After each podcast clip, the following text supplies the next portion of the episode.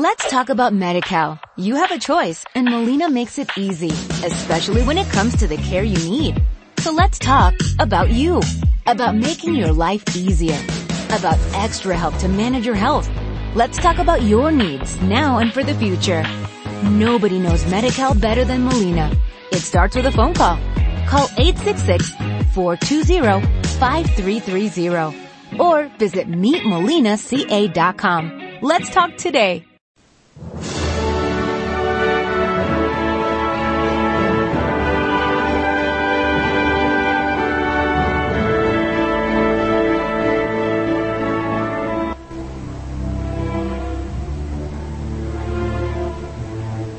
Our deepest fear is not that we are inadequate. Our deepest fear is that we are powerful beyond measure.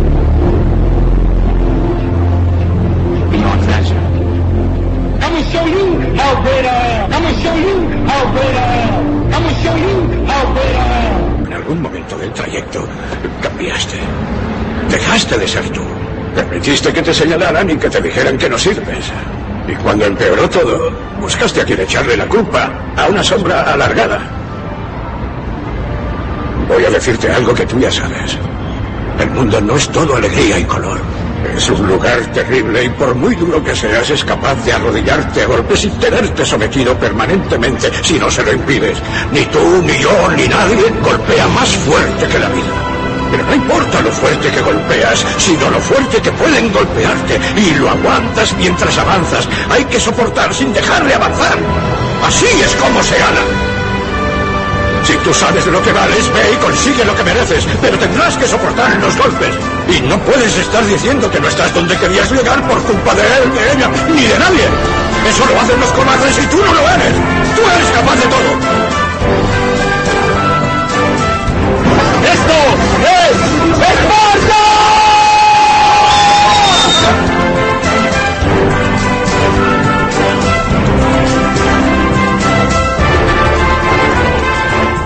Hola, hola, hola, madridistas, ¿cómo estáis? Bienvenidos a bodmadridista.com, el podcast más madridista de todo el Internet.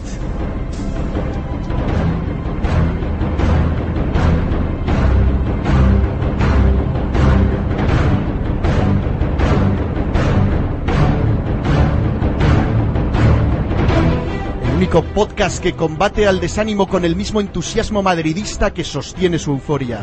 El archivo sonoro que sabe que la ruta hacia la gloria para el Madrid es siempre el camino del exceso. Si todavía no lo entiendes, considérate afortunado o afortunada, porque estás escuchando el podcast que abrirá tus ojos, tus oídos y avivará el fuego blanco de tu corazón merengue.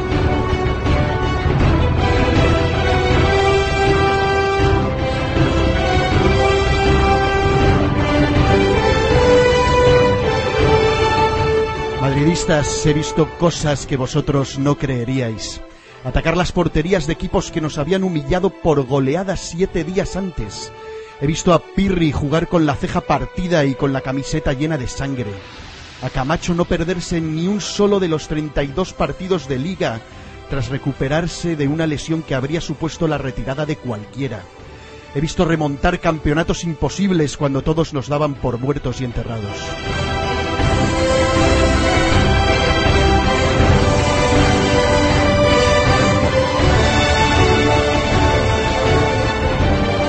He visto cosas que vosotros no creeríais. He visto al Madrid que ganó cinco ligas seguidas con una autoridad jamás igualada por ningún otro equipo, tropezar una y otra vez contra un gran Milan. Al Madrid entrenado por don Alfredo Di Stéfano, perder en una misma temporada cuatro finales, dos de ellas contra el puto farsa, y quedar segundo a pesar de haber llegado líderes a la última jornada en la liga de esa misma temporada. He visto al Madrid en el Bernabéu, caer en una final de Copa el año que celebrábamos nuestro centenario, con Figo, con Zidane, con Roberto Carlos, con Hierro, Maquelele y Raúl en el once titular.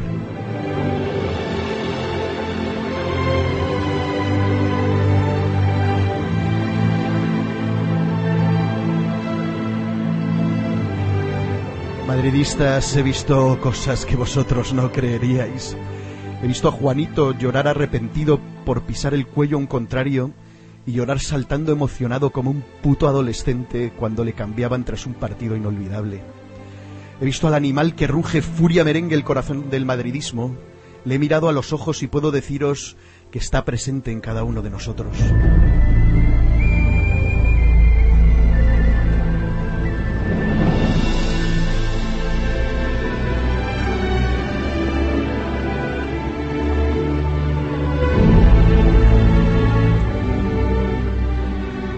Por eso, madridistas, quiero volver a recordaros que el Madrid solo persigue la gloria por el camino del exceso. La pasión es un fuego que destruye lo que consume y no arde si la alimentas de conformismos. Tenemos la única camiseta capaz de convencer de sus posibilidades de convertirse en seres legendarios a deportistas de cualidades atléticas cuestionables. Transforma en héroes épicos, protagonistas de gestas imposibles, a personajes secundarios de corazón generoso entregado, invencible.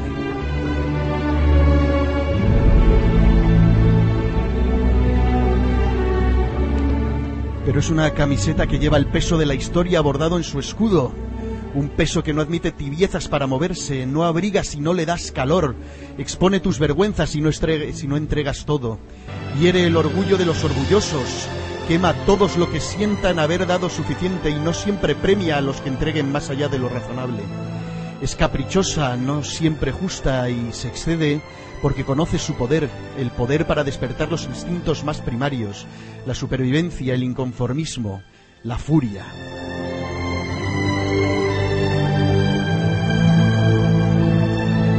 Esa furia incontenida que nos invade hoy a pesar de que todos y cada uno de nosotros habríamos firmado en pretemporada ir líderes en liga a estas alturas después de haber jugado ya contra el rival más directo y sin embargo no parece ser suficiente, lo queremos todo. Es así. Si no sintiésemos esa furia, no seríamos madridistas. El desánimo es un factor psicológico y por tanto secundario. La furia, sin embargo, es animal y no entiende de barreras psicológicas. La furia nos ha hecho, nos hace y nos hará campeones.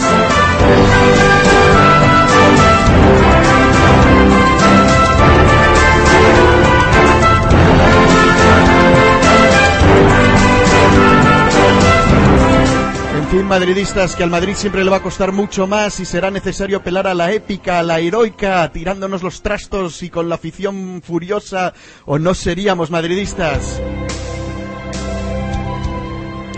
Así que para hablar de furia y de lo que se viene hoy tenemos con nosotros un plantel de madridistas iracundos desde su caverna bloguera donde alimenta y desata el madridismo furioso que lleva dentro, repitiendo por segunda vez el podcast más madridista de todo el internet. Está con nosotros Pablo Calvo, Pablitox para los amigos, arroba mente en blanco RM en Twitter, creador del blog eh, menteenblancomadrid.blogspot.com. ¿Cómo estás, Pablo? Buenas noches, madridistas. Por la victoria. por la victoria. También repitiendo con nosotros tras una, tras una ausencia en el podcast tan larga como furiosa, espero, conteniendo sus iras tras haber presenciado en directo el clásico.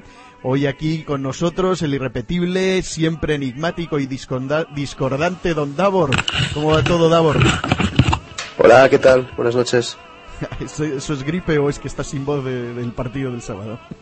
Pues estaba medio malo y ya después del sábado pues ya me puse del todo. Y también destrozando su traje de Bruce Banner con unos vaqueros rotos como única prenda de vestir y más verde que el moco furioso de King Kong, tras haber asistido este también al clásico y a la comida del club con la canallesca, el mítico creador de soymadridista.com, don Miguel Keipo, arroba soymadridista en Twitter. ¿Cómo lo llevas hoy, Miguel? Pues estoy como el proverbio ruso. Caer está permitido, pero levantarse es obligatorio. A por ellos. A por ellos que son pocos y cobardes. Bueno, pues este es el podcast, eh, ya lo habéis notado, el podcast posterior a un partido que, que no ha salido como, como queríamos que saliese. Y quiero empezar eh, el podcast de hoy, después de la intro, con unas, recordando unas palabras de, de Luis Aragonés cuando le preguntaron, yo no sé si era ya seleccionador o era entrenador del Atlético de Madrid, y le preguntaron hace años cómo veía o cómo definía él la liga, eh, respondió con la sabiduría hortalecina, o como se diga los de hortaleza, que le caracteriza. Dice, esto siempre es igual, el mejor equipo lo tiene el Barcelona, el mejor juego lo hace el Atlético de Madrid, pero el campeonato se lo lleva el Madrid. Siempre ha sido así, ¿no? Nuestros rivales, grandes o pequeños, siempre han estado preocupados de ganarnos los partidos mientras nosotros ganábamos campeonatos, ¿no? Hoy lo único que ha cambiado desde esas palabras de Luis Aragonés es que hace tiempo que el patético no hace el mejor juego. Voy a empezar por, por Miguel, que, que es el, el, el, más veterano junto conmigo de este, de este podcast, para que nos recuerde si, si esta es la situación, lo que describía Luis Aragonés es una situación tradicional en la liga porque hay muchos madridistas de nuevo cuño que quizá no recuerdan esas épocas en las que tanto Atlético como Barcelona eh, se sentían felices y contentos de, de, ganarnos los partidos y nosotros tranquilamente perdíamos esos partidos pero terminábamos ganando el título. Tú sí recuerdas esas épocas, ¿no, Miguel? Claro que me acuerdo esas épocas. De hecho, esas épocas no han pasado. Yo como madridista lo digo siempre, mis únicos amigos son esas cosas plateadas que hay en la sala de trofeos. A mí ganar equipuchos no me motiva especialmente.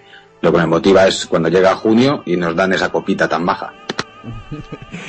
Muy bien, eh, a ver, Davor, eh, tú también debes, debes acordarte de, de esas épocas algo ha cambiado en, en, cualquier caso, ¿no? Ahora de repente nos hemos vuelto excesivamente exigentes y le estamos dando mucha importancia a estos enfrentamientos directos, quizá porque eh, la historia de la liga en las últimas temporadas parece darle esa, esa importancia, pero yo estaba pensando justo que si me paro a mirar el, el campeonato pasado, quedamos, tengo entendido, a cuatro puntos, cuatro o cinco, eh, lo cual quiere decir que si eh, hubiéramos perdido igual los, los clásicos, y, bueno, empatamos uno creo en casa al final, y hubiéramos ganado al Sporting y a cualquiera de los otros que nos robó puntos, el campeonato hubiera sido nuestro.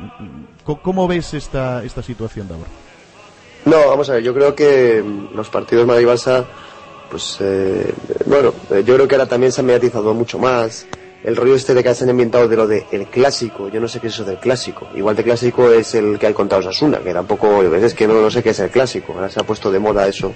Entonces, primero eso por un lado, y por otro, hombre, es que partir el año ya con menos seis puntos, ya es un poco fastidiado. Es decir, ya partir la temporada o la liga sabiendo, o en teoría, que vas a perder contra el Barça de Bernabéu y vas a perder contra el Barça en su campo, claro, levantar seis puntos con lo igualado que está todo ahora es muy difícil. Y eso es por lo que yo creo que ahora se da tanta importancia a estos partidos. Joder, pero lo que no acabo de entender es de dónde viene también, de todas formas, este derrotismo. Vamos a ver si Pablo nos aclara un poquito la situación. A ti, eh, ¿cómo, ¿cómo, estás? ¿Cuál es tu sensación ahora, Pablo? ¿Estás con, con, la furia que yo describía en la intro o estás un poco con la depre que he notado, he percibido en Twitter de gente y que a lo mejor describe un poco Davor eh, diciendo que pareciera como si tuviéramos que dar por perdidos esos seis puntos. Pero yo no estoy depre, ¿eh? que yo estoy normal, que esto es lo que hay. pues lo que haya. Pero Pablo, tu opinión al respecto, ¿cómo ves esos seis puntos?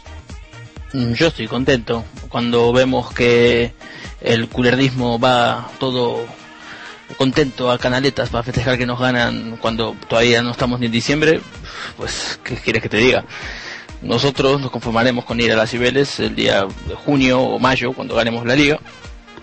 Y, y, ya está, y se terminó. Seguimos líderes. Tampoco es que estamos 10 puntos por debajo. Incluso estando 10 puntos por debajo, el Madrid siempre vuelve. Muy bien, pero vamos, vamos a analizar un poquito la, la situación, porque tampoco podemos eh, permanecer ciegos o tratar de mirar para otro lado utilizar el complejo del avestruz y pensar que, no ha pasado nada y que, no importa lo que haya sucedido. A mí, eh, sinceramente, no me preocupa tanto el resultado como la imagen que, se ha dado de un cierto derrotismo psicológico en, la plantilla. Lo he notado en algunos jugadores y no acabo de entender muy bien por qué.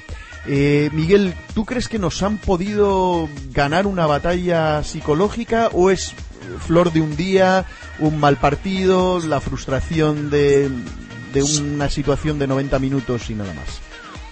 Hombre, yo creo que es frustrante, ¿no? Es frustrante ver cómo hay ocasiones en las que les dominas con claridad y la diosa fortuna se alía en nuestra contra y les da un golito, un rebote, un, Eso hunde a cualquiera, pero te hunde en un partido. Esto es muy largo, vamos a acabar por arriba, como está mandado y como siempre, y, ya está. Y no hay que buscar más tres pies al gato. Hemos ganado infinidad de ligas, lo he visto perder al Madrid en el verano contra el Barcelona unas cuantas veces. He chupado, me he chupado actuaciones indecorosas de los nuestros en el Nou. Hace poco que, ganamos, ¿no? Con el 0-2 de Zidane y McManaman en, en aquellas semifinales de Champions ¿Cuántos años llevábamos sin ganar en el Nou Camp? Es que estamos creando un, terror psicológico aquí tal de una cosa que siempre ha sido la norma. Ellos basan su temporada en ganarnos a nosotros. Da igual en qué posición estén, que sean primeros o que sean decimonovenos, que jueguen la Liga Andorrana o que sea la Champions. Les da igual. Su temporada es ganarnos a nosotros. Pues que nos ganen. Si yo lo que quiero es eso, tener la sala de trofeos como la tengo ahora, llenita, y que en junio se nos llene más. A ver, eh, Davor, ¿tú a qué achacas esta, esta derrota? Vayamos si queréis, si no, si no lo ves como un planteamiento psicológico, planteamiento técnico, táctico. Eh, ¿Es una victoria más del Barcelona o es más una derrota nuestra? ¿Perdimos este partido o nos lo ganaron?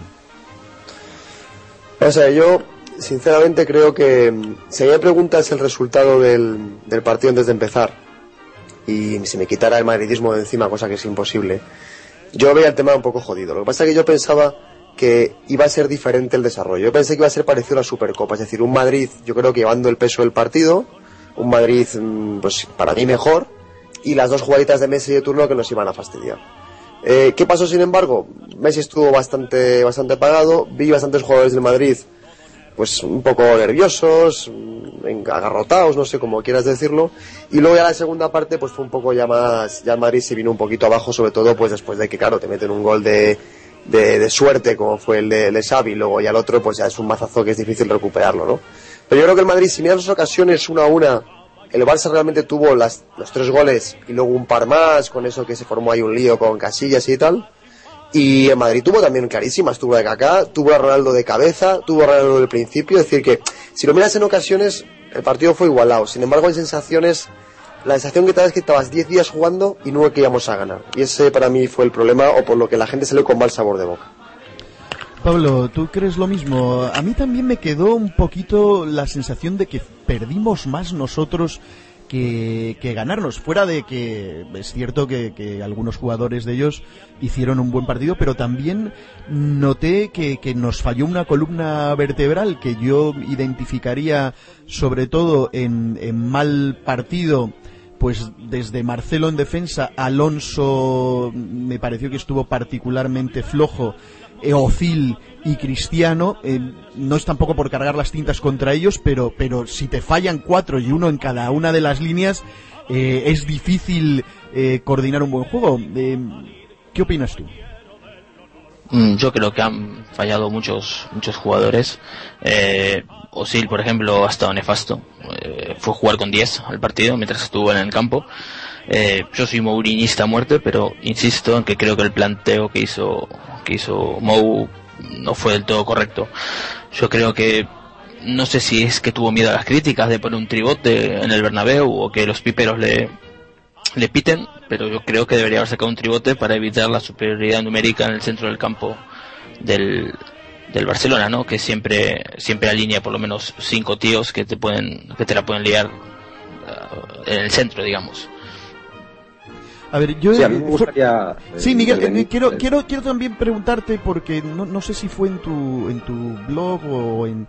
Desde luego en Soy Madridista he visto algunos comentarios eh, de si fallaron los hombres o fallaron los esquemas y también por qué crees que, que, que al final, a pesar de haber salido al despiste con Caranca anunciando que íbamos con el 4-3-3 y todo esto, al final salimos con, con esta alineación un tanto por lo menos inesperada. Yo no me esperaba que íbamos a jugar con el, con el 4-2-3-1, la verdad. Yo tampoco. Para mí en estos partidos el, el, tribote es innegociable y además el tribote es con Kedira siempre, porque hay una diferencia fundamental entre las y Kedira.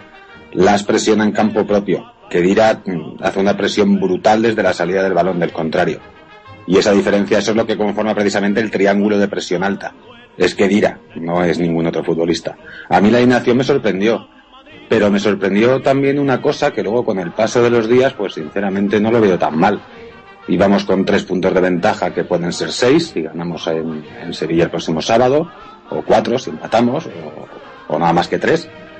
Y yo creo que es ahora cuando podríamos experimentar. Nosotros estuvimos jugando con el mismo esquema todo el partido. No hubo ni la más mínima reacción a la cantidad de variantes tácticas que, que metió Guardiola, sobre todo la primera y fundamental a partir del minuto 20, que cambió el esquema por completo y a mil jugadores de sitio. Y no respondimos de ninguna forma, no nos movimos en ningún momento. Ellos hicieron hasta cuatro variaciones tácticas gordas durante el partido, Guardiola quemó cuatro cartuchos y nosotros uno. Eh, si os acordáis también del primer clásico del año pasado, salimos escaldados y cuando llegó la hora de la verdad, habíamos aprendido la lección. Pues yo creo que por ahí pueden ir también los tiros. Los títulos se deciden a final de temporada y no ahora en diciembre. Joder, sí, pero, pero es verdad que se ha desaprovechado una oportunidad de habernos puesto prácticamente a nueve si, si ganábamos después al, al Sevilla y el Barça en toda la historia de la liga nunca ha remontado nueve puntos. El Madrid creo que... Sí, Aurelio, pero, 12. pero aún así es que es ahora eh, cuando te podías permitir eso. Es decir, eh, tú estás convencido de una idea, tú crees que como alineas al equipo ante el Barcelona es como puede funcionar, o efectivamente, como también han dicho algunos, fueron los jugadores que dijeron, así creemos que podemos ganar, pues bien, dijo Mourinho, os voy a hacer caso. Y por eso no hizo ninguna Eso- variación táctica para decirle después, A ver, eso esto es lo quería- que quería querías- y así habéis quedado. Es, es, es una cosa que está por ahí, yo no la tengo confirmada, no lo sé, lo desconozco en absoluto, pero lógicamente es algo viable en el sentido de que puedes, es, es para tener contentos, ¿no? A, a tus chicos, es una, Eso una quisiera- línea de, de conocer- liderazgo eh, básica también en, en, en cualquier quiero, quiero conocer qué opinan de eso el, eh, los otros dos contertulios. Se ha corrido mucho ese rumor de que fue eh, fueron los jugadores o fue Mourinho el que les dijo, sabes que voy a salir como a vosotros os gusta. Os quejasteis la otra vez, venga, aquí tenéis, esta es vuestra oportunidad y que luego pues fue, veis, veis lo que ha pasado y tal. Y me parece un tanto extraño que, que Mou, siendo tan puntilloso en ciertas cosas, va- haya dejado esto al criterio de los jugadores para disque, ponerles la moral por las nubes. No, eh, No, pero ten en cuenta que eh, haciéndoles caso es un partido contra el Barcelona, con lo cual la motivación eh, se da por, por hecha. Tú estás satisfaciendo el, ego de, de- tus subordinados, que a fin de cuentas lo que son los futbolistas respecto al entrenador, dejándoles hacer lo que ellos quieren. Y oye, y puedes ganar así. Y hasta el, hasta el gol de churro de, de Javier, eh, el partido estaba igualado. Había ocasiones en uno y en otro lado. Es cierto que habíamos perdido el control del juego, pero eh, yo vi al Barcelona más vulnerable de los últimos años con diferencia. Vale, a ver, Davor, ¿por qué cuando tenemos un partido tan encarrilado que en el segundo 22 ganamos, ¿por qué eh, no se tranquiliza la situación del equipo? Eh, faltó alguien, yo eché en falta a alguien que, que tomara las riendas y dijese, che, a ver, dejémonos de esta presión salvaje, aguantemos un poquito, o sea, no vayamos tanto cabeza de pollo, o sea, pollo descabezado, busquemos un poquito administrar esta situación. Mm, A mí me parece que al final nos desfondamos en, en 30 a 35 minutos y solo para ver que el Barcelona en, en dos que llegó nos clava una y otra vez el, el- joder, esto parece la historia de siempre, les tenemos contra las cuerdas, perdonamos y finalmente ellos se van al descanso con un empate. Eh, ¿qué, qué, eh, ¿Por qué falla esto? ¿Por qué un partido tan encarrilado no se controla? ¿Será por la es que para mí no, no coincide absolutamente en nada en el análisis que estáis haciendo. Vamos a ver, el, yo creo que esto es un tema también de estilo de juego. Es decir, el Barcelona tiene un estilo de juego que es el estilo de tener la posesión, de hacer esa tela de araña, del toquecito horizontal, que a un, a un equipo como Madrid les espera mucho. Es decir, el Madrid está acostumbrado a llevar la iniciativa, aunque no tenga siempre mucha posesión. Cuando esa iniciativa la pierde, el Madrid se encuentra bastante desubicado. Por eso, eh, está jugando tan bien contra otros equipos y contra el Barça es contra el que más le cuesta. Yo tengo la sensación de que si jugamos 10 partidos contra el Barça hoy, perderíamos 8 más o menos. Podríamos ganar uno y empataríamos otro. Pero no porque estén mejor ni peor, sino por el estilo de juego que tienen, ¿vale? Entonces, partiendo de esa base, yo, tribote, no tribote. mm, Yo no creo que tengamos que cambiar el estilo de juego especialmente. Yo creo que tribote, pero ¿quién? ¿Quién es el tribote? Es decir, eh, poner armarios ahí como, perdona Miguel, pero es- yo es que Kedira no le puedo ni ver porque parece totalmente un armario. Eh, Las, etcétera. Si es que tampoco hay nadie, o sea, vamos a ver, pones Xavi Alonso y vas a poner. Es que tampoco hay jugadores, porque Sajín podría haber sido la oportunidad de, de hacer algo, pero bueno, está recién salido a la lesión. Parece que todavía no está como para aguantar un partido de este tipo. No lo sé, yo creo que nos falta un poco de calidad en el medio campo para atacar este Barcelona con troncos ahí en medio, destructores que tampoco recuperan tanto, no vamos a pasar de ahí. Y bueno, y la idea también es que, bueno, yo creo que partidos que jugamos con muchísima intensidad, como fue la Supercopa, y el equipo no se desfonda, pues sí aguantamos, pero tenemos que estar siempre como al límite. Y el sin embargo, sigue y sigue y sigue y sigue y sigue hasta que nos aburre. Y el Madrid al final es un equipo que se aburre, que no sabe estar a la espera. Pablo, eh, las condiciones psicológicas del equipo, eh, porque a mí eso es lo que me preocupó. También es verdad que, que parece que tenemos que estar siempre al límite físico, pero no me pareció que el equipo saliera eh, bueno, quizás sí salió con la mentalidad de vamos a machacar en 30 minutos, pero este, este asunto de prácticamente bajar los brazos con el 1-1 me dejó muy mosqueado. Yo dije en Twitter que, que alguien coja y meta preso al hijo puta que nos vendió las torrijas en el vestuario durante el descanso, porque vamos, no me esperaba el bajonazo que, que pegamos en la segunda parte. Bueno, antes que nada, quería agregar que con los troncos les hemos ganado la Copa del Rey. O sea, jugamos con Kedira, con Pepe y con Xavi Alonso. Por Bueno, cual, un, un partido de cuántos, de ocho. Bueno, un partido de 8 o de 1000, pero con, al único que le ganamos fue con los troncos, en el centro del campo. Si no digo que no podemos ganar, lo que digo es que vamos a perder más que vamos a ganar.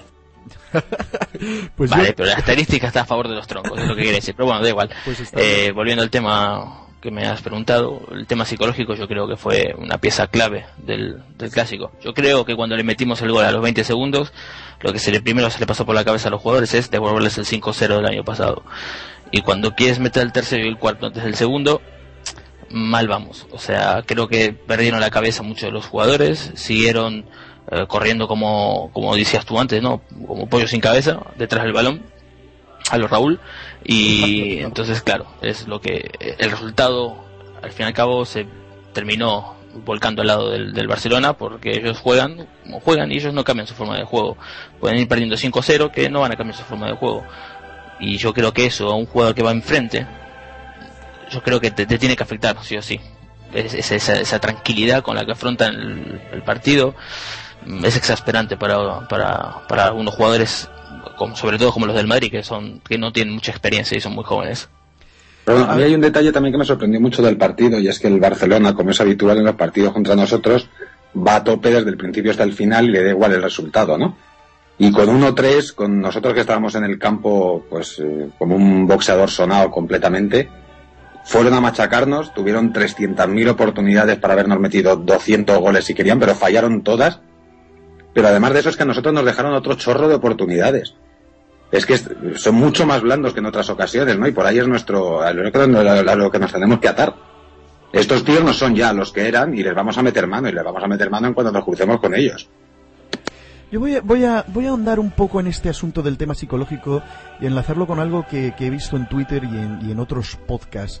El asunto de, de que si el Bernabéu eh, no anima o deja, deja de animar. Eh, vamos, he, escuchado atrocidades prácticamente echándole la culpa a la afición del Bernabéu de que de que el equipo bajara los brazos y a mí me parece más bien que fue al contrario, eh, que el que el Bernabéu estuvo muy activo, muy animoso y más bien fue cuando el equipo bajó los brazos que, que, la afición empezó a decir pero pero a ver qué pasa, ¿no? Esto no, no, no es lo que esperábamos y, y- y se lo voy a preguntar a Davor porque estuvo en el estadio también Miguel a ver si esa es la sensación que os dio en el estadio, porque de verdad, eh, la gente que lo vio por la tele eh, se ha lanzado a degüello en contra de, los llamados piperos, entre comillas. Yo, yo soy pipero, yo soy socio del, Madrid y, y he ido a comer pipas al estadio y he criticado y pitado a quien me ha dado la gana, igual que me he puesto emocionado a- a dar gritos a favor de, de los jugadores cuando, cuando el equipo me ha, me ha empujado a hacerlo. Yo no sé por qué tenemos que, pensar en que es lo, es lo contrario y qué debilidad de mente tienen nuestros jugadores que a cualquier pitido se desaniman. Eh, Davor, primero, ¿tú viste esos pitos o es una sensación errada que, que, que a lo mejor en la tele y escuchando los comentarios malintencionados de los que de los que comentan los comentaristas pudieran haberse llevado una idea equivocada a la gente? No, al final con 1-3 sí hubo algunos pitos, pero tampoco era una cosa generalizada. Es decir, yo yo he visto pitar a gente en el Bernabéu, pero de forma tal, y aquí no, hombre, hubo algún descontento, también más que otra cosa de rabia. Yo creo que en el campo hubo un ambiente de los mejores ambientes que hemos tenido en los últimos años, de Champions o similar, es decir, público estaba entregado, además el gol del primer minuto, pues ya eso genera una euforia adicional, la ocasión de Ronaldo a cabo de cinco minutos más, es yo creo que, que en ese sentido no hay nada que reprochar. Y yo tampoco creo que, que desde mi punto de vista, que en los jugadores que bajaban los brazos. Los jugadores llega un momento en que han tenido tres o cuatro ocasiones, porque son las que vas a tener contra un Barcelona, vas a tener 20, no, no acertaron y ya pues se vieron un poco superados y desbordados, ¿no? Entonces, bueno, yo aquí hay jugadores también que pienso que, que bueno, pues que nadie no están para jugar, ¿no? Por ejemplo, eh, es el caso de Ocil, ¿eh? aparte de que ahora Miguel lo estés comentando, pero es que eh, yo tengo un mail mandado a... Y mira que Ocil me encanta, ¿eh? Tengo un mail mandado al amigo mío el día antes donde le digo, si sale Kaká, ganamos el partido. Y sale Kaká no es porque Kaká esté fenomenal, que está bastante bien, sino porque Ocil ahora mismo no tiene la velocidad ni el tono. Y la defensa del Barça, yo estoy de acuerdo con Miguel, es la más débil de los últimos años. Y ahí si hubiese sido acierto y Ronaldo hubiera estado acertado, la verdad es que tiene que haber sido autopista, porque Puyol ya no está para jugar a, este gran nivel, o sea, a primer nivel no. Puyol está para jugar contra la sociedad y cosas así, ya no está para jugar contra un Madrid o un Manchester o algo de esto y Piqué está abajo de forma ahora mismo. Yo creo que ahí hemos desaprovechado una oportunidad muy, muy, muy importante. Pero vamos, el Bernabéu en general yo creo que buena nota. Yo no creo que para nada fue un ambiente de estos que él estuvo en contra del equipo, como ha habido muchas veces, para nada. Y aparte yo siempre he sido de la opinión, más que vipero, ¿no? De que eso es lo que ha hecho grande al Madrid. Igual que he tenido el 7 hacer grande las ventas o tal, es decir, ese espíritu crítico y el no conformarnos simplemente con hay que jueguita más bonita ha hecho todo el mundo aplaudiendo, ¿no? Sino, oye, que me da igual que has ganado la Copa Europa, si el siguiente partido lo pierdes, te pito.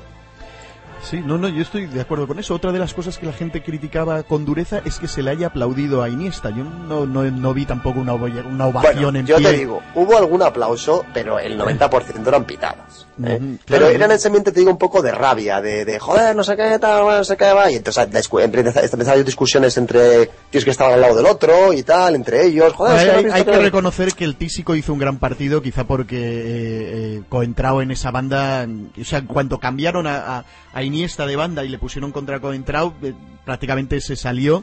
Eh, y de todas formas, yo no entiendo por qué tam- también se critica lo de lo de aplaudir al, al contrario cuando lo hace bien y le hacen un, un cambio así. Yo he visto el campo del Manchester, el, el teatro de los sueños, aplaudir al Madrid de Redondo y Raúl. Eh, porque les habíamos ganado 3-1 o 3-2, no recuerdo bien en ese partido, no sé si al final me Sí, dio es- otra esos piperos de Manchester. Esos también, piperos de Manchester, exactamente, tanta glorificación que hay de la afición británica y, y, han- y nos han aplaudido cuando hemos ganado. No entiendo por qué. Hombre, aquí había un matiz. Es decir, a mí me viene mañana el Manchester y nos hace un partidazo. Pues yo recuerdo, por ejemplo, el Ajax de Litmanen y Overmars y tal. Recuerdo así como un partido tal. El Milan de, de Saki con Gull y todo estos. Pero es que el Barça no. El Barça hay un odio intrínseco ahí que yo es que no, no puedo. O sea, yo también cuando pasó que Ronaldinho, yo no aplaudí. Porque es que con el Barça no. Con el Barça no se puede ceder ni un, ni un milímetro, desde mi punto A de ver, vista. ¿eh? Pablo, Pablo, tú como ahondando un poquito ya para terminar con este tema de, de la afición del Bernabéu, eh, tu opinión de esto último, de los aplausos al contrario o no. Pues aplaudirle la cara solamente, le puedo aplaudir a a Iniesta. O sea, a esos tíos no los aplaudo bajo ningún concepto. O sea, no. Porque a nosotros nunca nos aplaudirían. Ni que venga Ronaldo y les, les casque cuatro goles. eh, uno con la espaldilla, otro de chilena, uno del tacón y otro eh, de falta directa de 50 metros. Los tíos no lo van a aplaudir. Le van a tirar, bueno, cochinillos y botellas de JBB. Es que son así. Entonces, ¿por qué yo voy a aplaudir a un jugador de ellos? A mí me parece fatal. Miguel, Mira, ¿quieres- con respecto, con respecto a la meta, Aureli, perdona que te... No, no, dale, dale, Yo tuve dale. la suerte de entrar en el estadio, entré dos horas antes del partido, no estaban abiertas las puertas, y yo los- lo estaba tuiteando porque estaba alucinado. O sea, estaba eh, en la zona de prensa que estaríamos 40 o 50, eso, dos horas antes del partido, y desde dentro del estadio se, se, se escuchaba perfectamente la que había liada afuera. El ambiente era espectacular, tremendo. Es decir, que luego el público del Bernabéu es frío. Joder, coño, se quedó el equipo frío. ¿Cómo no te vas a quedar frío tú con los dos mazazos que te dieron cuando menos te lo esperabas? Es que es muy fácil, ¿no? Criticar a la gente, sí. Ya me gustaría a mí a ver a la gente que está ahí, que se ha comprado su entrada, que crees que les vas a aplastar, porque es lo que está escrito en el guion de siempre, y te llevas dos sopapos sin, sin venirte a cuento que te dejan, a, a ti también te dejan medio turulato. Yo me acuerdo que estaba eh, intentando escribir parte de la crónica marcaron el, pri- el churro este de Javier, me quedé medio atontado y cuando me tiraron el segundo me, me quedé completamente descompuesto. O sea, fue incapaz de empezar a escribir una sola línea hasta el minuto 80. Pero completamente incapaz, estaba ido. Vamos, Pues vamos- igual que los futbolistas y ya está. ¿Y que hubo gente que se marchó? Oye, ¿qué pasa? ¿Que, que tú compras una entrada de fútbol y es obligatorio quedarse hasta el final? Me parece muy mal que se hubiesen ido, pero cada uno es libre de hacer lo que quiera. Yo de todas Igual formas que sí. Rashford no te gusta que diga, y a mí sí, yo le voy a criticar porque a él no le guste que diga. ¿Qué coño? Si es del Madrid, lo que me preocuparía sería que dijera que Busquets es mejor que Kedira. Yo, yo de todas formas sí que Pues me que es gustaría... mejor que Kedira, eh, ya te lo digo yo. No. ya veremos. Yo, yo la verdad es que viendo los partidos en los, aquí, viendo, lo- viendo los partidos en los que ha falla, en los que ha faltado Kedira, eh, le he estado echando de menos. Yo no era muy kedirista y sin embargo cuando cuando no ha estado mm, he notado he notado su falta. Ya iremos ya iremos con con eso también, pero quería que analizásemos un poquito las, las reacciones eh, que ha habido, empezando por, por las del Barça, eh, declaraciones de Guardiola diciendo pensé que nos iba a costar un poco más, Mascherano diciendo y Xavi les hemos dado un baño, creo que dijo Rosell, eh, gran dominio, ellos ganaron la copa y nosotros estamos aquí en Japón eh, de Piqué. Las reacciones también, las reacciones por nuestra parte, lo único Mou que sale en la rueda de prensa y dice aquel que no, no, le, no le tiene envidia a, a nadie, no se cambiaría por nadie. ¿Cómo habéis visto las reacciones en ambos lados? Vamos a empezar contigo, Pablo. Eh, sobre la sobre los comentarios de los culerdos bueno más de lo mismo no reinventaron el fútbol o re- re- reinventaron el fútbol eh, que sí que esto que la copa siempre provocando o sea siempre está el Madrid en su boca eso es lo que a mí me, revienta o sea está Pique en Japón y lo único que se le ocurre en vez de ir a ver la yo que sé la torre de Tokio o un templo estos japoneses se pone a ver del Madrid eh, Javier, pues lo mismo de siempre, Javier, que es que el fútbol existe gracias a él, aparentemente. O sea, que son los que mejor juegan. Y el baño, bueno, el baño, a menos que sea la, la lluvia, si estuviera hablando de la lluvia, eh, será divina, obviamente, proveniente de ellos, ¿no? Del Olimpo balompédico. Está, no sé, Cruyff meando y cae sobre el Bernabéu. Eh, pues a mí no me parece que fue un baño, me parece que fue un partido que ellos tuvieron cuatro o cinco ocasiones de gol muy claras, una que fue un churro espectacular, vamos, el gol de churro más churrero que vi en mi vida, y la otra fue el contragolpe este del que le queda, por cierto, el pase que le mete Messi a Alexis, es Las, que es el que le hace el pase a Alexis, le cae en los pies, le pega un zapatazo y le clava al lado el palo, Eh, y el tercero, bueno, el tercero era cuando ya estábamos un poco, ¿no? Con, con la rodilla en tierra, nos agarraron un contragolpe y nos metieron un gol, ¿qué se le va a hacer? Es lo que hay pero a mí tampoco me parece que haya sido un, un excelso espectáculo futbolístico el que hemos visto por parte del Barcelona. Me parece que es uno de los peores partidos. no ha reparado la gente, ¿eh? Hay una cosa en la que no ha reparado la gente. Y es que de los tres goles del Barcelona, uno es un churro y los otros dos son dos contraataques. Me imagino que esos eruditos del fútbol eh, querrán que se anule el resultado inmediatamente. Por supuesto que no. No, porque tuvieron la posesión de 80%, por lo cual se les suma un gol automáticamente. Da igual. A ver, hay, hay algo. no, hemos pasado un poquito por encima con la evaluación de los, de los jugadores. Quizás porque yo hice un flipsu con Soprano, que está por ahí, eh, y, y ya di mi opinión al respecto. Pero si queréis, eh, a- analizamos un poquito por encima eh, el, el rendimiento de- del equipo. No sé, Davor, eh, ¿tú tienes una, una opinión o no? ¿Qué? ¿Quieres, quieres darle, eh, a- no sé, reconocerle valores a alguno? Mira, yo por ejemplo una de las cosas que dije en ese flipsu es que para mí Karim le vi con un partido que iba para, para haber hecho un partido legendario. Eh, eh, todo, todo lo que le vi que hizo lo hizo bien y desgraciadamente el resto del equipo no acompañó. Minuto, voy a decir 1 a 1, tardo 10 segundos por jugador. Dale. Y eh, eso sí, por supuesto estoy abierto a que me veréis y lo que, lo que queráis. Ya sabéis que yo veo el fútbol, yo creo que de una forma diferente al resto, no de vosotros, sino porque yo voy apelándome en el trabajo, también estoy es con todo el mundo, etcétera, ¿vale? O sea, el Casillas a mí me parece que estuvo mejor que otras veces, ya sabes que yo soy muy de, me quejo mucho que se queda en la cueva. Yo creo que esta vez estuvo algo mejor, sin tampoco hiciera grandes tal, pero bueno, estuvo, estuvo bien para alguna importante y luego, pues oye, las imparables, pues no, no pudo hacer nada bien. La defensa para mí estuvo muy nerviosa, yo creo que Ramos de central ha sido un avance muy importante, pero el partido le vi nervioso, un poco precipitado, no sé, le vi un poquito fuera, fuera tal. Pepe en su línea. Quiero destacar para bien el partido de Contrao porque en la televisión se le ha puesto a parir, pero a parir que era simplemente porque que, que simplemente porque eh, es amigo de Mourinho, portugués y tal. A mí me parece que hizo un partidazo, se tragó el gol de Ses, eso es cierto, eso es fallo suyo, es un fallo de que le coge la espalda y no, no lo coge. Y Pero Alexis- le quitó o cuatro no sigue, en el borde del área que se metía hasta la cocina, mm, vamos. Centro de Es campo. fuera de juego el segundo gol, ¿eh? Te hablo del tercer, el tercer gol es fuera de juego. No, no, el tercero no, No, el el, se- el segundo, segundo, el segundo. Hay, un, hay un lanzamiento Sí, eh, que bueno, corta Coentrao y el pase iba hacia Cés que estaba en fuera de juego. Bueno, sí puede ser, pero bueno, yo te digo que, que el, el control de sentido. Luego, el centro del campo, Alonso para mí fatal, para mí su peor partido desde que está en el Madrid, pero sin ninguna duda. Para mí el primer gol, la gente dice que las críticas de Muñoz van para Ozil, para mí van para él. Quitó la pierna de forma cagona, desde mi punto de vista cuando Messi fue para allá. Blas, pues en su línea no se puede esperar mucho más. Y luego cuando se lo que dirá, pues bueno, pues ya sabemos lo que es que dirá tampoco. Di María yo creo que estuvo más o menos bien, Benzema bien, Ronaldo mal, pero no solo porque falla las ocasiones clave, que es muy importante, ¿eh? que para eso, para eso se paga un crack, para que te haga las cosas en partidos importantes, sino que además no se fue de nadie, no hizo jugadas de peligro, porque después de decir, oye, mala suerte, ha fallado una ocasión, pero es que está jugando, está haciendo ocasiones, no creo nada. Y por último, Ozil. Bueno, Ozil ahora mismo no está para jugar en Madrid, ¿vale? Desde mi punto de vista. Es decir, necesita la pretemporada ya, él solo, que se quede dos o tres semanas sin, sin ir convocado y que entrene, que acá, gracias a Dios, está bastante bien, puede suplirlo perfectamente. Y como sigamos así, vamos a perder a un gran jugador que es Ozil, ¿eh? Lo vamos a, lo vamos a machacar y lo vamos a, a quemar. Y ese es mi análisis del, del encuentro. Eh, el, todo el equipo, pues cuando estuvo eh, con intensidad, suficientemente bien, pero en cuanto bajó un pelín de intensidad, pues se vieron las carencias. ¿Alguno quiere seguir analizando al equipo, Miguel?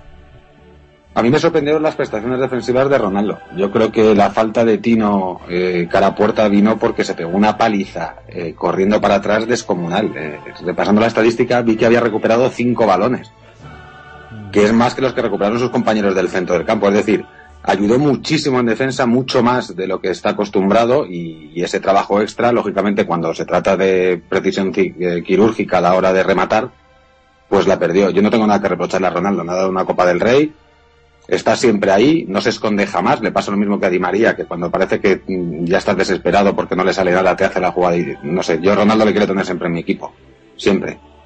No, joder, yo también. Si yo no, nadie le reprocha, pero si tiene un mal partido, se Sí, lo no digo. que no hay que tener, sí, de verdad.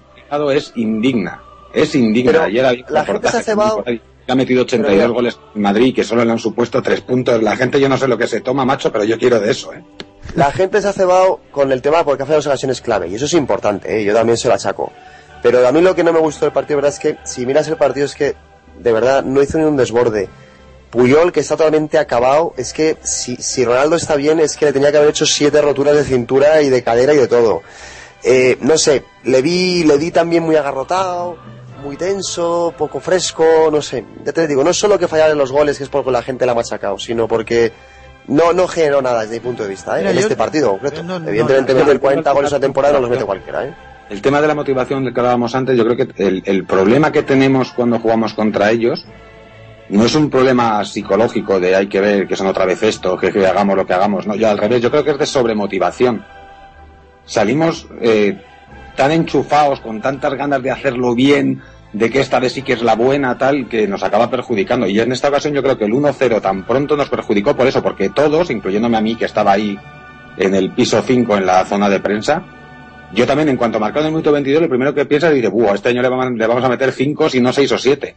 Y eso eh, es, perjudicial, claro que sí. Bueno, yo, yo la verdad es que no... mm, a ver, yo critico a Ronaldo, me parece que hizo un mal partido, pero ya, según pasan los días, voy pensando también, joder, para hacer ese remate que falla Bocajarro, hay que estar ahí. Hay que haber estado bien posicionado. Para, para rematar la que le pasa Karim, hay que acompañar la jugada también de la misma manera. Eh, realmente hay que, hay que ponerle, hay que ponerle su mérito también. O sea, saquemos también las conclusiones positivas que haya que sacar. Yo doy palos como el que más. Y es más, estoy seguro de que además él no es eh, tanto de, de los que le, le preocupan tanto los pitos como, como la gente quiera ensañarse, ¿no? O, o el, el complejo de inferioridad con Messi, sino que realmente él quería participar y se frustra con él mismo de, joder, pero cómo he fallado esta, ¿no? Pablo, eh, dale, dale caña, habla sin necesidad de que te pase la palabra. ya, ya, no estoy escuchando, estoy más o menos de acuerdo con todo lo que están diciendo. Lo que pasa es que no tan no han mencionado el, pésimo partido también de Marcelo, que creo que también fue responsable de lo que de los de los goles, o sea, el tercer gol. Era por no hacer más sangre, más que otra cosa, ¿eh? Bueno, pero es que tampoco es hacer sangre, o sea, hay que decir las cosas como son. Si el equipo ha jugado mal, hay que decirlo, si el entrenador se ha equivocado, hay que decirlo, y si Marcelo ha hecho un partido de mierda, hay que decirlo. La realidad es que eh, no hizo nada en ataque, en defensa no hizo nada tampoco. Yo creo que, particularmente porque lo atacaban dos jugadores peligrosos como, como Alexis cuando se cambió y luego cuando, cuando subió de, de una especie de interior o falso extremo que puso a Alves para jugar con defensa de tres, eh, se vio desbordado Marcelo y creo que no ha ayudado lo suficiente Cristiano Ronaldo, por más de que ha defendido mucho más de lo que defienden otros partidos, ¿no? Porque, bueno, la estrella normalmente tiene esa especie de, de benevolencia, ¿no? Del entrenador que le permite, bueno, pues no defender tanto como otros jugadores. Pero no obstante, creo que lo de Cristiano Ronaldo, para mí, eh, yo creo que tiene un pequeño complejo de inferioridad, no sé si por el Barça, si por, el, si por Messi, si por... O sea, eh, intenta hacerlo tan bien que lo termina haciendo rematadamente mal y eso no es beneficio, no es, no es bueno para el equipo. Oye, yo no es por continuar dando palos, que tampoco es hacer sangre, pero eh, Mourinho no tiene responsabilidad en este asunto.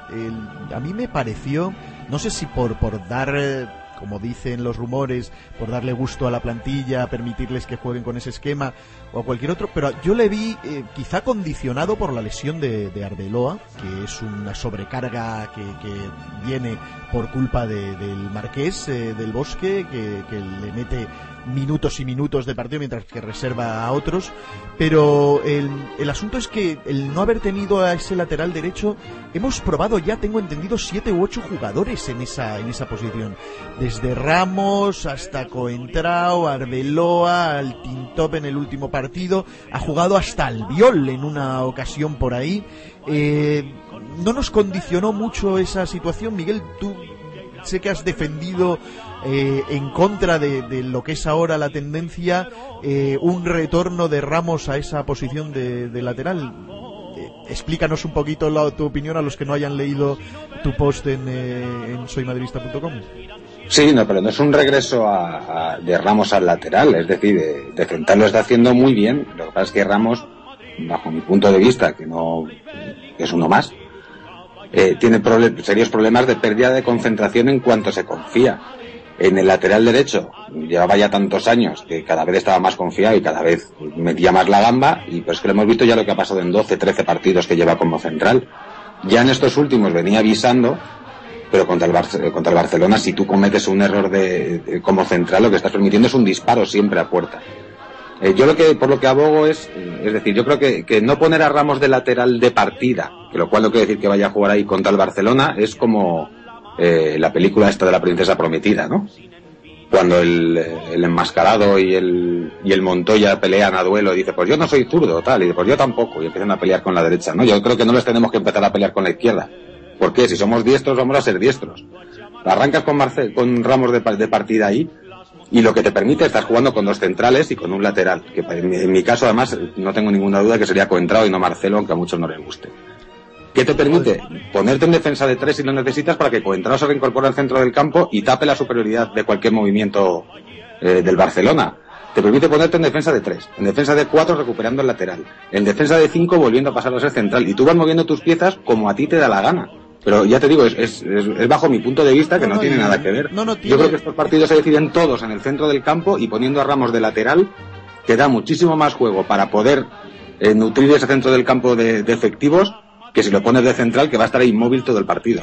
Lo que pasa es que también cuáles eran las alternativas. Albiol, después del partido en la Ponferradina, me, Claro, hombre, es que estaba Carballo lesionado. Yo lo digo con, con, lógicamente con vistas al futuro. Hablar a todo pasado es muy fácil. No, no, yo no lo estoy diciendo para, para haberlo hecho ese partido, sino para hacerlo de cara al futuro. Pero es que a, mí, realmente, yo estoy de acuerdo contigo, creo que, que opinabas que posiblemente Ramos sea eh, uno de los cinco mejores laterales derechos del mundo, pero es que para mí, yo ahora mismo creo que es dentro posiblemente uno de los dos o tres, si no seguramente de los cinco mejores centrales. Es que es un jugador con una polivalencia exagerada. Eh, ¿Vuestra opinión eh, el resto al respecto de este condicionamiento con, con, esa posición de dos para ya pasar un poquito del tema del clásico y hablar de, otros asuntos? Por ejemplo, Davor, ¿lo viste tan determinante?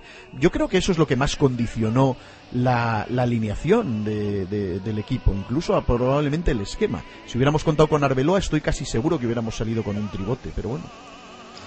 Bueno, a ver, yo, yo sabéis ya que, bueno, soy fan de Arbeloa y por tanto que no esté Arbeloa es un horror, pero yo tampoco creo que cambiara tanto. Es decir, eh, salió encontrado en vez de Arbeloa y en principio la alineación tal cual, lo único que cambió fue respecto a los últimos partidos fue que dirá por las. No, no, pero a ver, demás... a, ver, a, ver, con Coentrao la proyección ofensiva se perdió porque cada vez que subía tenía pues, que hacer ver, el girito de Arbeloa, cadera. Arbeloa tampoco es un tío o sea, muy estábamos, ofensivo. estábamos con la banda, la banda izquierda la teníamos ocupada con dos eh, a contrapié, Di María y, y, o sea la banda derecha, perdón, Di María y Coentrao.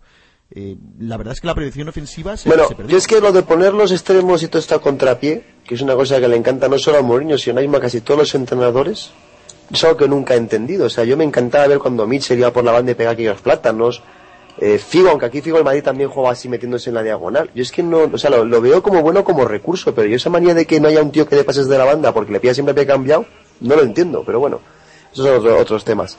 Yo lo que te digo es que creo que quitando el tema del contrato por Arbeloa, el esquema de equipo no cambió demasiado. Es decir, Las porque dirá, eso sí fue un cambio, y el resto de gente son los que han jugado todos los partidos. O sea, es que no hay ninguna, ningún cambio más. Bueno, Arbeloa está tocado y tal, bueno, pues oye, tienes que tirar de algo, y bueno, pues eligió Contrao a lo mejor en vez de Las, o eligió Contrao en vez de alguna otra opción que hubiera, pero tampoco creo que cambió tanto. Muy bien. Yo es que creo además que, que eligió a Coentrao por una cosa muy sencilla, es decir, Alexis iba a jugar por ahí, que es como arranca siempre de partida, juega también a banda cambiada, con lo cual su salida natural es la diagonal. Con lo cual, poniéndolo a Coentrao, que estaba jugando en, también en un sitio que no era natural, iba a tender siempre a cerrarle la, la, diagonal y no que se fuese por la línea. De hecho, Alexis no se fue ni una puñetera vez de contra en todo el partido. No, no, el primero de hecho, que le colocaron a Iniesta en esa banda después, con la habilidad que todos sabemos que tiene Iniesta, durante la primera parte le tuvo perfectamente controlado fue a partir, bueno, sí, eh, llegó tarde el remate de Cesc en, eh, en el 3-1, sí, efectivamente, sí, llegó tarde. Pero es que es una, estamos hablando de un contraataque, es decir, en un contraataque. Sí, fue su, su único fallo. A partir de ahí, sí, claro, con el Madrid completamente deshecho, sin ninguna línea de presión, y el Barcelona jugando al contragolpe, porque estuvo jugando, mareaba un huevo y después tocaba, y después iba al contragolpe, y ni esta le burreó. ¿Pero y qué? ¿Y qué? Pero si es que contra el de los míos, coño, si es que ya está bien de pegarle palos, macho. Vale, Pablo, ¿quieres añadir algo a esto? Sí. Dale la alineación de, de Contrao yo creo que fue una, una, una jugada maestra de Mourinho, eh, cuidado. Yo creo que eso, cubrir lo que es la diagonal de Alexis fue importante. De hecho, fue tan importante que lo terminó cambiando de banda, Alexis. Y el problema vino la banda de Marcelo. Porque Marcelo, como todos sabemos, es muy limitado en defensa. Es un excelente jugador de ataque, pero muy limitado en defensa. Por lo cual, yo creo que se vio superado por la situación. Por este caso, ha cambiado a Alexis, subió a, a Alves con, con eso fijó la, en defensa a, a, Marcelo, porque claro, no se puede proyectar. Por lo cual ha, ha nulificado completamente Guardiola a un jugador del Madrid con ese movimiento. Yo creo que pasó por ahí la, la clave del partido también un poco. Marcelo para mí no es jugador para, para jugar contra el Barcelona porque la banda derecha del Barcelona es muy es muy poder, es muy poderosa, es muy eh, percute constantemente, sobre todo el, el, de los alerones en forma de oreja. Eh, así que yo creo que hubiera jugado con Contrao en la banda izquierda y Arbeloa por la derecha si estuviera disponible, claro. Bueno, la verdad es que me encanta ver tanta variedad de, de opiniones. O sea, para unos lo de alinear a Coentrao ahí es un error, para otros es una jugada maestra, pues está cojonudo. De, todas formas, parece que todos nos olvidamos, pero el primer gol de Alexis se le va a Coentrao que además se rompe un posible fuera de juego, aunque luego bien visto también eh, sale desde la espalda de, de Pepe. rompe, rompe el fuera de juego si se le va a contra o no. Contra llega ya cuando el otro está en carrera a ver si salva lo, lo, lo insalvable. Vale. Claro, contra, o sea, atacó por la derecha, Alexis. Contra estaba, contra estaba por la izquierda. O sea, perdón, No, no. Contrao estaba a la derecha. Y Sí, no, no, pero es verdad que en la Coentrao- jugada- es el que rompe el fuera de juego y es pierde y pierde la marca. Si, si vais viendo, se queda fijándose en la jugada de Messi y mientras tanto Sí, Alexis sí, va a ganarle la espalda a Pepe. Pero Sí, bueno, sí, sí, sí, sí. igual, de todas formas, a mí no me pareció un mal partido de Coentrao. Creo que lo hizo bastante bien y, y- y salvó bastantes ocasiones. Pues En no cual- los palos, que la- los palos que le han pegado, eh. Sí, no, no, pero eso es, lo- eso es lo, lo bueno. De todas formas, hay diferentes puntos de vista. Creo que lo mejor es exponerlos los más posibles y que los oyentes pues decidan eh, eh, cuál es la versión que más se ajusta a lo que ellos a lo que ellos vieron. Pero es que nos hemos metido ya casi en 50 minutos y, no hemos hablado, por ejemplo, de, de la comida de Navidad posterior. Nos hemos concentrado mucho en el clásico. De todas formas, si queréis seguir hablando del clásico o del partido contra el Barça, pues seguimos hablando. Pero quería que Miguel nos comentara, porque estuvo presente, eh, la famosa comida navideña. ¿Cuál es el ambiente entre la canallesca y perdón que os trate así a los del gremio, Miguel? No, pues el de siempre, ten en cuenta que nos vemos todos los días. Eh, es un acto en el que te deje poner chaqueta y quien quiere y corbata, como fue mi caso también. No, el, ambiente, pues el normal, ¿no? Cada uno tiene sus filias y sus fobias, como ha pasado siempre en, en la historia del Madrid. Algunos medios se decantan por un lado, otros medios se decantan por el otro, da igual quién esté. Va corriendo por turnos, según quien sea el presidente. Eh, sí tengo que decir que me pareció fatal que no acudiesen las radios, porque esto es como si condenas a muerte al conductor de autobús porque la MT te sube el precio de los billetes. O sea, me parece una charlotada y una patochada porque ellos, que yo sepa, sí entran a los partidos de Champions ¿Será que que cubre el Madrid. Con lo cual, si entran a los partidos de Champions que cubre el Madrid, te está atendiendo el Real Madrid. Y tú le has hecho un feo, le has hecho un desplante que espero que, que paguen caro. Nos ahorramos el cubierto. Eh, he visto en algunas webs que se ha criticado mucho esto de invitar a la prensa, que luego siempre nos dan palo, que esto no sirve de nada, porque en lugar de, de tomarlo como un gesto y tratarnos con más benevolencia, se ríen de nosotros, se llevan el regalito y luego siguen dándonos palo. Eh, Davor, ¿tú estás de acuerdo con este tipo de, de eventos donde se invita a la gente que, que habitualmente nos pone a parir? Al propio Floren, por ejemplo. Yo creo que sí, son, son tradiciones, yo creo que son cosas que se mantienen y que está bien hacerlas, tampoco le veo ningún, ningún problema, tampoco puedes machacar a alguien porque sea crítico o no. Es decir, yo creo que, que tampoco hay que polarizar tanto las cosas, yo creo que ahora sí una corriente pues eh, en la que Florentino se ha alineado completamente al 100% con Mourinho, eso hay algunos que no solo les gusta, sino que les incomoda muchísimo porque les quita pues mucha filtración y mucha información privilegiada que tenían antes. Y bueno, pues cuando cambien de entrenador y cambiará un día u otro, pues eh, vendrá otro que les guste más y entonces volverán a, filtrar cosas y estarán más contentos. Yo tampoco hay problema. Vale, Pablo, ¿algo que añadir o comentar sobre este tipo de eventos o sobre este en particular? Regalaron al final el libro de Casillas, aunque se filtró por una broma de un fotógrafo que hizo una foto de su iPhone eh, con el reflejo en la manzanita del escudo del Madrid, que se veía además reflejado porque estaba al contrario de cómo está, y diciendo, miren lo que nos han regalado en la, en la cena, la gente se lo tragó y empezó a soltar que somos los pagafantas, los paga iPhones y estas cosas. ¿Tú cómo ves este, este tipo de, de eventos, Pablo? Bueno, el evento no lo veo rematadamente mal, ¿no? Me parece bien que invitan a la prensa, si es una tradición y una costumbre. Oiga, en Qatar Foundation matan y lapidan mujeres, me parece bien. ¿no? Nosotros tenemos unas más, más, un poco más civilizadas, ¿no? Las, las, las costumbres. De todos modos, hay ciertos personajes indeseables que no deberían ser invitados al Santiago Bernabéu. Por ejemplo, Diego Torres. Ese sí que no lo veo no sé qué no sé qué pinta en el Bernabéu cuando hace historias de ciencia ficción vamos que parece Julio Verne y luego va al Bernabéu y, y, y cena gratis. O sea eso ya me molesta. Después que le regalen el libro de Casillas me molesta el doble pero bueno. Oye Miguel por cierto qué tal está el libro ¿Lo has, has tenido tiempo de ojearlo ¿Tiene... No, porque como estoy con el de Nuno, el de Mourinho, pues Ah, todavía ya. no me he puesto con el de. Iker, que sí, yo pensaba que era un libro y que coño, parece un álbum de fotos, macho, de estos y la tamaño memoria A3, la memoria del club brutal. la memoria del club eh, las cuentas están saneadas como lo viste Sí, es, es la memoria, no, pero es la memoria esta que después también nos mandan a todos los socios, ¿no? Donde viene Ah. comunicación, pues hemos hecho esto, esto, esto, esto y esto. Eh, Valdebebas, pues hemos hecho esto, esto, esto, pero no, no, no con cifras, ¿no? No son tablas de números tal cual, sino narrado. Entonces, pues sí, lo coges, le echas un vistacillo y ahí está, ya lo miraré cuando, cuando tenga tiempo. Sí me gustaría decir algo sobre los regalos, ya que he levantado tanta polvareda que te regalen un, un iPhone, como si te, te- te- te hubiesen regalado un Audi R8, vamos. Yo, de tiempo atrás, el Real Madrid era muchísimo más espléndido con los regalos. Yo recuerdo haber regalado hasta bicicletas con motor. Pero eso depende de la situación de cada entidad. Regala lo que le da la gana. Es que es su regalo de Navidad. Tú firmas un acuerdo eh, con un patrocinador, el patrocinador te pone a tu servicio un determinado producto para que lo regales y ya está. Es que al Madrid no le va a costar nada. Es decir, si nos hubiesen regalado un iPhone, el Madrid no hubiese puesto un céntimo, eso seguro. Sería un regalo de Apple a través del Madrid. Eh, yo que Me parece que la gente saca los pies del tiesto, es decir, que, que no tienen que regalar, coño, una nuez. Lo que, lo que estuvo gracioso, escoba, El ejemplo limpio cuando nos marchemos, macho, es que vaya gilipollez, es que es un regalo. lo que estuvo gracioso es que cuando salió esa foto y se intuyó, se, se corrió la voz de que estaban regalando iPhones, hubo gente que tuiteó, ya los de las radios ya no van a hacer el boicot, van a, van a acudir presto, se les ha visto rapidito yendo a la, a la invitación. A Pues es que además, de todas formas, es que tú tienes el teléfono de tu medio de comunicación y son terminales caros. Nadie va con un Nokia 3110, macho, del periódico. Tú llevas del periódico, pues te dan un iPhone, una BlackBerry o un, un teléfono con un Android de vicio. muy bien. Porque Eh, tu trabajo depende de eso.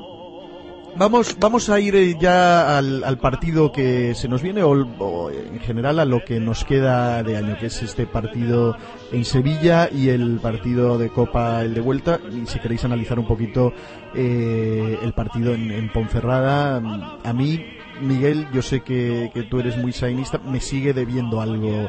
Sain le veo todavía muy timorato, es verdad que la camiseta pesa mucho, es verdad que está en su pretemporada, mm, eh, le veo un poco descolocado, pero bueno, puede ser una, una opinión mía, y igual también le he visto, es que- le he es que visto está- buenas está maneras des- también. Está ¿no? descolocado. Eh, a él se le ve. eh, Este, este partido en Ponferrada fue el primero que no le vi más tieso que una escoba. Porque el día que debutó con los Asuna, el pobrecito macho parecía que le habían hecho almidón en la camiseta y no había forma aquí de, de quitarla. Eh, Ajax. tiene miedo. Cada vez, afortunadamente, lógicamente, menos.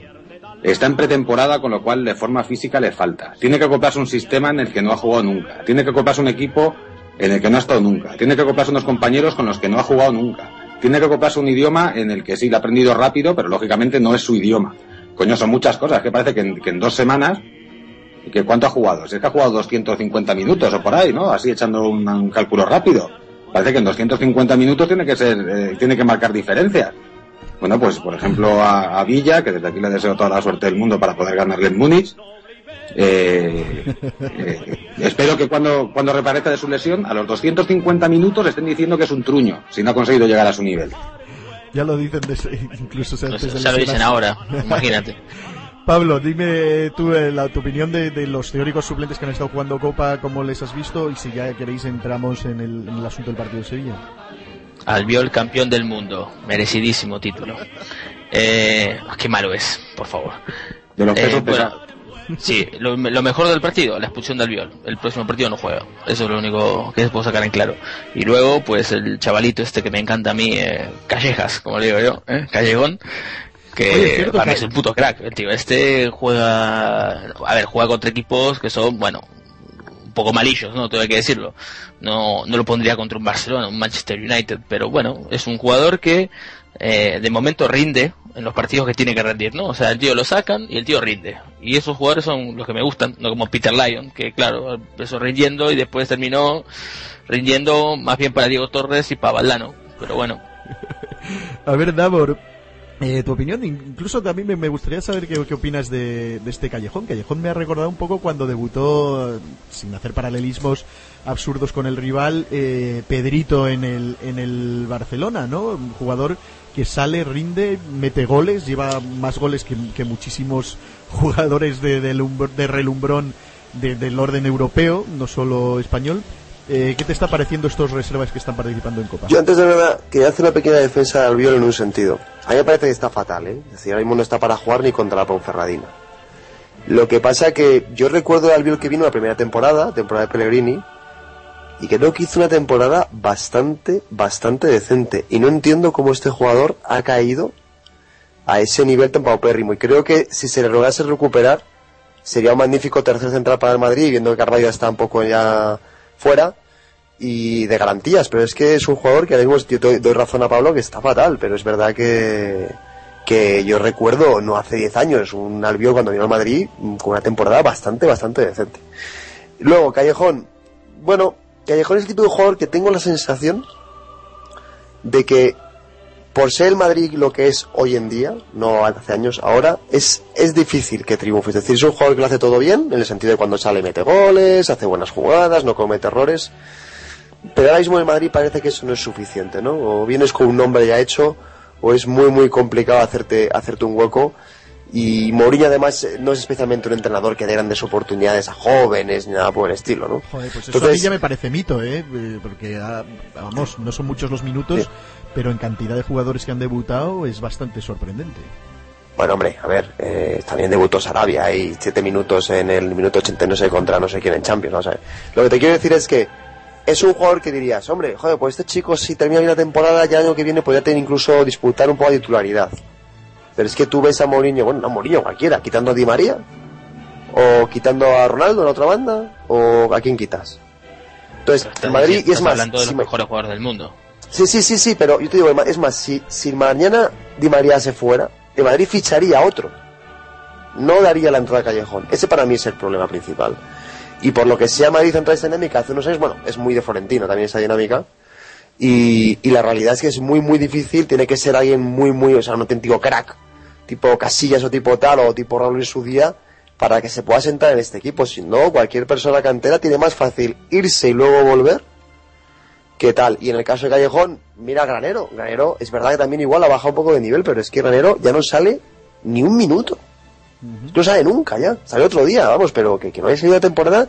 Y año pasado sí tuvo algún, pues el típico jugador un poco que daba refresco pues en los últimos 10 minutos a medio campo y tal. Ya no sale nada, absolutamente nada. O sea, es que no va ni convocado. O sea, es una cosa tremenda. Pero a mí me gustaría apuntar Espera, habla, habla Miguel. Sí.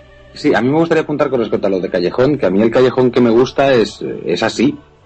Es decir, yo no le veo Secundario, claro. como, como titular durante 36 partidos de liga, 8 de Champions y 6 de Copa. Yo le veo para esto. Es decir, es un tío que tienes en la plantilla, que está enchufadísimo porque sabe que está ahí a punto de conseguir un puesto. Que le pongas donde le pongas y va a dar lo máximo porque, es decir, un Solari como teníamos en aquella época, que era el jugador, yo creo que más importante de aquel equipo, ¿no? Aunque, aunque era suplente siempre. Un tío que está enchufado, que sale del banquillo y rinde siempre, que se parte los cuernos por defender esa camiseta y ese escudo. A mí este callejón me encanta y no le veo. Pero yo es lo que, yo es lo que decía antes, Aurelio, es decir, tú le ves peor que el Pedro, hombre, el Pedro ahora es un jugador ya que tiene una dimensión internacional y tal que no tenía, pero tú lo ves peor que el Pedro que se inició en el Barcelona y tal y cual. Yo creo que no. Yo ahora creo que mismo le veo mejor que el Pedro que hay en el y Barcelona. además tiene más experiencia, tiene, efectivamente. Y sin embargo no está en- en- dentro del listado para la Eurocopa del- del Marqués, ¿no? Es que es del Madrid, oiga usted. Bueno, pues eh, venga, un, repaso rapidito a, lo que pueda suceder el, el sábado y ya para, para terminar que nos hemos que nos hemos ido de tiempo. Pablo, eh, ¿cómo ves este partido? De nuevo, de todas formas, la crítica, ¿no? Cuando sale Mourinho a decir somos líderes, eh, como para ser líder aparentemente hay que empatar como mínimo en Sevilla, ya han salido desde Sevilla a decir que la prepotencia, que que se ha creído, que no sé qué, cuando va Villa Patatilla y dice voy a estar en la final de Múnich cuando todavía están en octavos. Eh, este partido, partido trampa, partido clave, pase lo que pase, no hay que preocuparse. Eh, ¿Cómo lo ves, Pablo? Mm, a ver, ir al Pizjuán siempre es, siempre es complicado, ¿no? Estos últimos años, hay que decir, el año pasado les ganamos, ¿cuántos? 6-2 creo que les metimos. 6 goles, 4 de Cristiano Ronaldo. Eh, eh, sí, no todo trampa en cierto sentido por el tema de, claro, Pizjuán, Sevilla, ambiente hostil, te tiran con todo, láser, etcétera, etcétera. Pero no creo que sea un, contratiempo a nivel a nivel equipo no creo que los mejores jugadores del Sevilla que son Perotti y Navas en mi punto de vista creo que van a ser neutralizados correctamente por la defensa madridista. No creo que sea un partido difícil yo creo que va a ganar el Madrid no creo que le metamos seis como el año pasado pero yo creo que va a ganar con cierta facilidad Davor, ¿eres de la misma opinión? El Sevilla le empató al Farsa en casa y, y porque Iturralde se empeñó en seguir, ¿no? A ver si, si ganaban. Todavía están... No sé si, si una- Sevilla jugará o todavía está en jugando en el Camp Nou.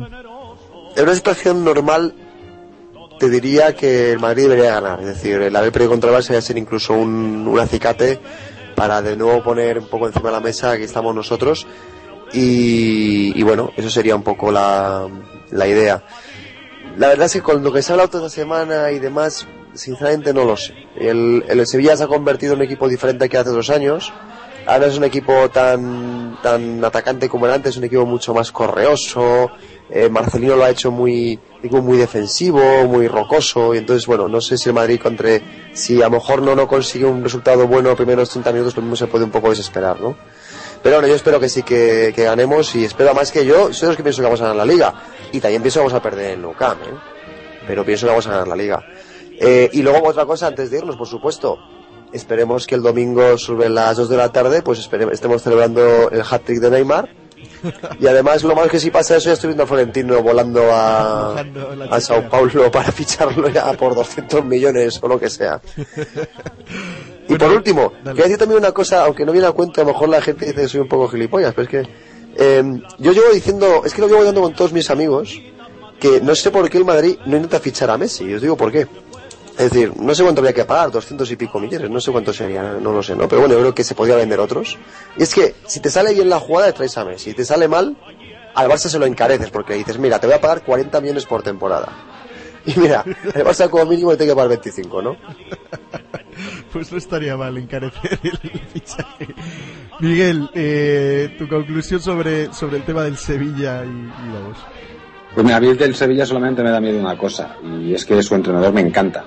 Para mí, Marcelino García Toral es el mejor entrenador español. Me parece un tío que sabe perfectamente lo que se hace, con los, las cuatro pajillas que le quedan del cesto que tenía el Sevilla. Ahí está todavía dando la cara, le ha cambiado la cara también al equipo, haciéndolo totalmente. Me acuerdo cuando estaba entrenando al Racing que hablé con, algunos de sus jugadores y me lo comparaban con Mourinho, ¿sabes? Me decían, yo solamente creo que creemos que hay dos, dos entrenadores que son capaces de ganar partidos ellos, no nosotros. Uno es Mourinho y otro es Marcelino. Y desde entonces le, vengo siguiendo. Y a mí es un entrenador que me gusta mucho. Es lo que me da miedo, ¿no? Porque tácticamente es un, es un técnico sobresaliente. Por lo demás, este Sevilla no tiene nada que ver con el anterior, ¿no? Por mucho el grande de Andalucía y demás patochadas que quiera vender el abogaducho ese queriendo un blog, le vamos a dar pal pelo. Muy bien, señores, pues eh, hasta aquí vamos, vamos a llegar. Creo que ha sido un podcast bastante completito. Hemos repartido con la furia eh, moderada o, fuerte que, podamos tener. Eh, quiero terminar, eh, pues mira, también ya lo dijo Miguel, eh, esperando una pronta recuperación a, a- Villa, porque es una lesión y bueno, aunque sea un rival y sea un personaje con pocas luces, pues, pues eh, no, no es deseable que, alguien esté lesionado y a mí me gusta que, el contrario tenga todos sus efectivos para, para poder enfrentarles con normalidad y que no le echen la culpa al empedrado cuando, cuando no, te- no tengan más que celebrar en canaletas que, las victorias parciales.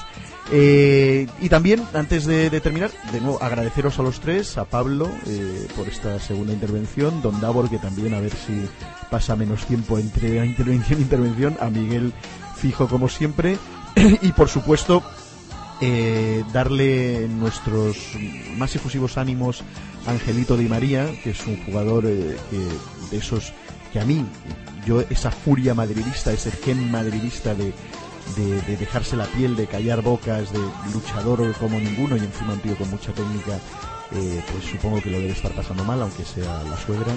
Eh, animarle, mandarle todos los ánimos y le vamos a dedicar una cancioncita cuando terminemos. Pero bueno, en cualquier caso, muchas gracias a todos los que seguís ahí. Ya hemos superado los 9.000 followers en, en Twitter, estoy cada día alucinando más y en colores.